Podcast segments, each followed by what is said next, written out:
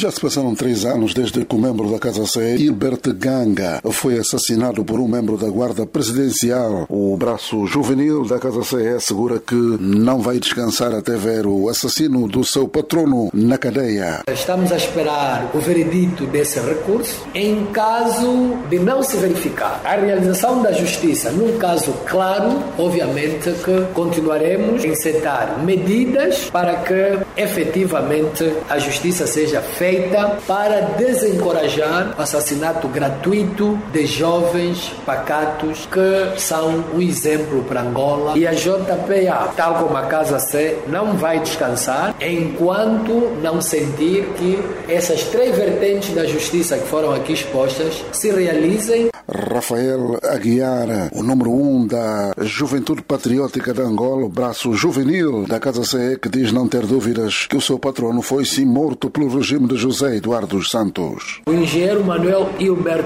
de Carvalho Ganga foi barbaramente assassinado pelo regime angolano, concretamente a Unidade de Segurança do Presidente da República de Angola, o engenheiro José Eduardo Santos, quando fixava panfletos que repudiavam o assassinato de ativistas cívicos Camuling em Luanda. A Juventude Patriótica de Angola exortou todos os angolanos a unirem forças para pressionar a justiça angolana a assumir o seu verdadeiro papel e responsabilidade. Há um ano que a defesa de Ganga interpôs um recurso à decisão do tribunal que inocentou o autor dos disparos que vitimou Hilbert Ganga. A partir de Luanda para a Voz da América, Manuel José.